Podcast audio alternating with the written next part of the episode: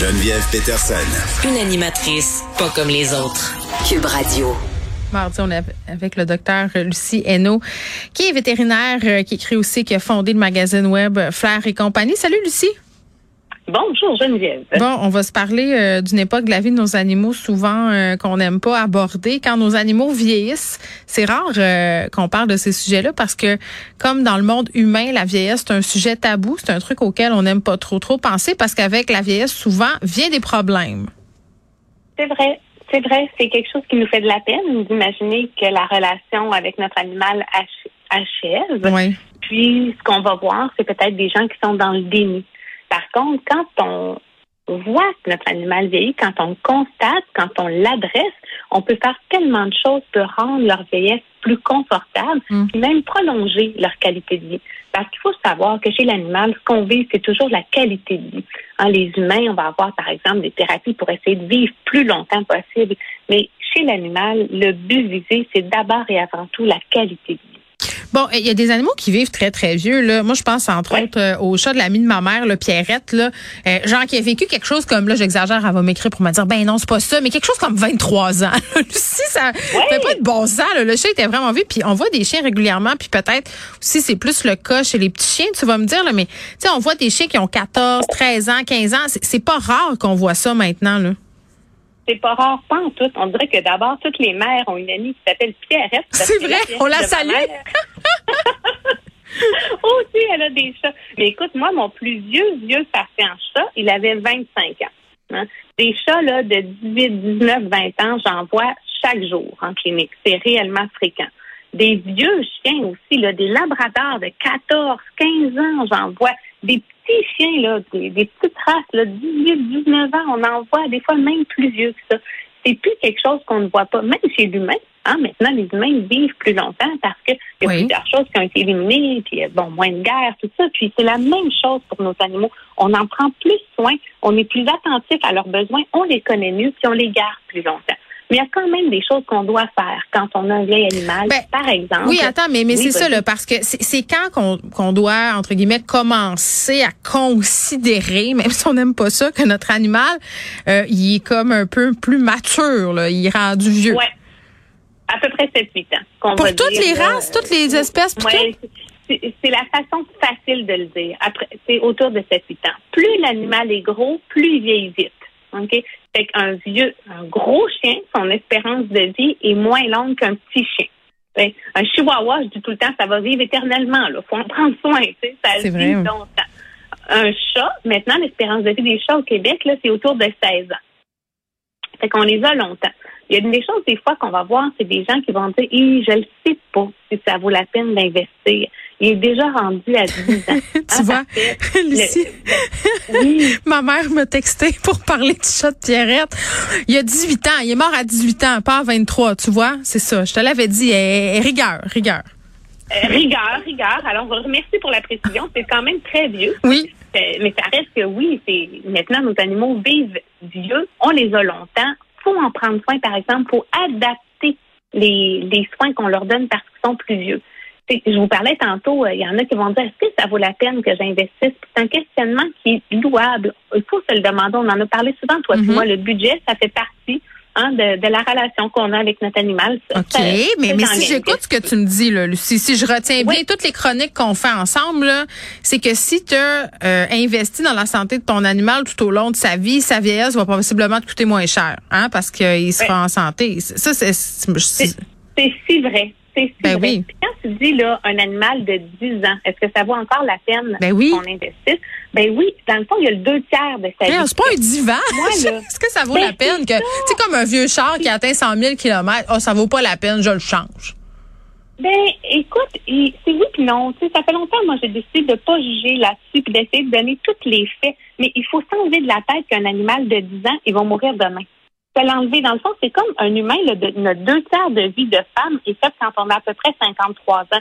J'espère, moi, qu'à 53 ans, on veut encore, quand je vais l'atteindre, m'offrir en toi. prendre soin de moi. Euh, oui, investir un peu sur moi, me faire faire les dents, puis tout le kit, tu comprends?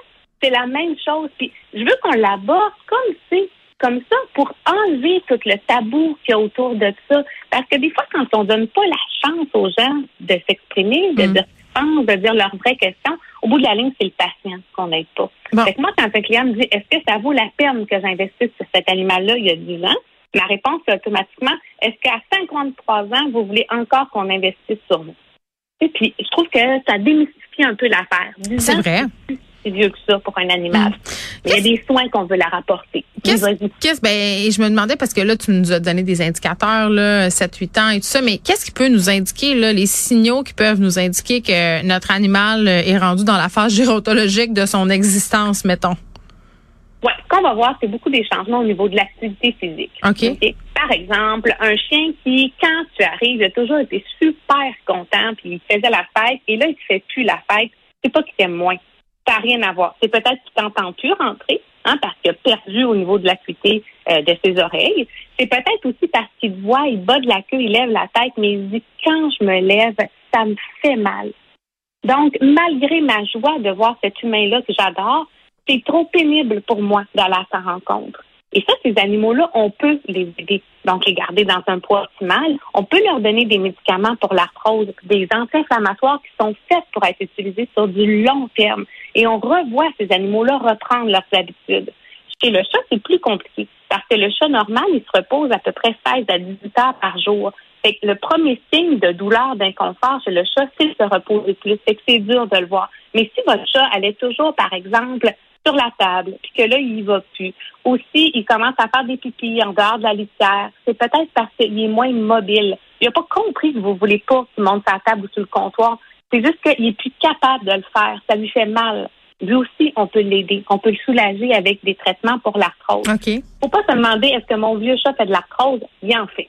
OK? C'est 90% des vieux chats qui font de l'arthrose. Les chiens aussi, c'est super fréquent. Ils en font. Ils ont mal aux articulations. On peut les aider. Tous les changements au niveau de l'alimentation. Hein, ils mangent beaucoup plus qu'avant ou ils mangent presque plus. C'est rendu super difficile de lui donner envie de manger ou bien je comprends pas, il mange pas beaucoup puis il engraisse. Tout là, tout ça, c'est des signes qu'il y a quelque chose. OK? Manger peu puis prendre du poids, ben, ça peut être associé à de l'hypothyroïdie, par exemple, chez le chien. Très, très fréquent comme maladie chez les plus vieux chiens. Ou bien de la douleur au niveau de l'appréhension de la nourriture. Ou bien j'avale le rond parce que j'ai mal à la bouche, fait que ça goûte plus rien. Pas bien fun de manger comme ça. Ou bien on va avoir, par exemple, un animal qui s'essouffle à l'effort. Avant, aller prendre des marches, il tirait sa laisse, il voyait un autre chien, il voulait y aller, on approchait du parc à chiens, c'était wouhou! Là, ouf, il était soufflé. Il fait juste courir un peu puis il tousse. Des fois, les gens vont rire. Ah, il est donc ben pas en forme, il court juste un peu puis il tousse. Ah, c'est une maladie cardiaque qui fait tousser avec un peu d'effort. Pas qu'il n'est pas en forme, qu'il a besoin d'aide avant de péter une crise cardiaque. Fait qu'il faut être attentif à toutes ces choses-là. Euh, la litière chez le chat, c'est un gros Si votre chat a toujours été propre et que là, il l'est plus, pensez-y. Peut-être que si votre litière est dans le sous-sol, c'est difficile de descendre les escaliers, ça prend un gros effort. On peut leur mettre une litière qui soit plus accessible. Même chose si on les nourrissait en hauteur, ils devaient sauter sur la tablette pour aller manger. On peut mettre un, bol ou un distributeur de nourriture qui est plus accessible. Plus accessible. Euh, les regards. Des fois, on va dire, ah, c'est normal, il est vieux, il souffre de cataracte. Pour faire la différence, une cataracte, ça stresse. Hein. Comme chez l'humain, les cataractes, ça stresse, ça stresse aussi chez le chien. Il y a des opérations qu'on peut faire pour ça. Par contre, il y a quand même des maladies des yeux qu'il faut être vraiment attentif. Ils ont des glaucomes, eux autres aussi. Il faut voir ça, des décollements de rétine. Ils peuvent perdre la vie. C'est beaucoup de signaux, euh, Lucie. Puis c'est-tu aussi la réflexion que ça me fait avoir aujourd'hui? C'est que, tu sais, quand on adopte des animaux quand ils sont jeunes, euh, on est comme, ah, c'est pas cher avoir un animal. Là, tu le fais vacciner une fois par année. Puis là, tu lui donnes de la bouffe. Puis ça vient tout faut anticiper le coup quand ils vont vieillir. Là, surtout parce que, par exemple, moi, j'ai deux chats qui ont sensiblement le même âge. Un chien, euh, tous ces animaux-là vont atteindre leur vieillesse en même temps. ça va coûter des sous. Les gens, on pense pas à ça quand on adopte. C'est vrai. C'est vrai, c'est pour ça que moi, je veux toujours l'avoir ouvertement, la discussion reliée au sous, parce qu'elle va faire partie du prendre soin de l'animal durant sa vie. Puis un animal âgé, ben, il a besoin de plus de soins.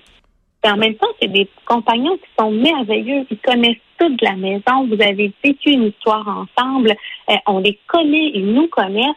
Mais qu'on puisse garder cette relation-là saine aussi pour l'animal, il faut prendre les soins nécessaires pour qu'il soit confortable. Ben, on est responsable, puis il faut se responsabiliser. T'es, quand tu adoptes un animal, euh, tu es responsable de sa vie, mais tu es aussi responsable de sa fin de vie. On va finir ça là-dessus sans être trop moralisateur. Mais, mais bon, je peux comprendre parfois, il y a des défis financiers, mais tu l'expliques bien, euh, puis on s'en est parlé souvent. Prendre soin euh, régulièrement, ça nous évite des mauvaises surprises. Pas toujours, mais des fois. Puis les fameuses assurances aussi, on revient tout le temps.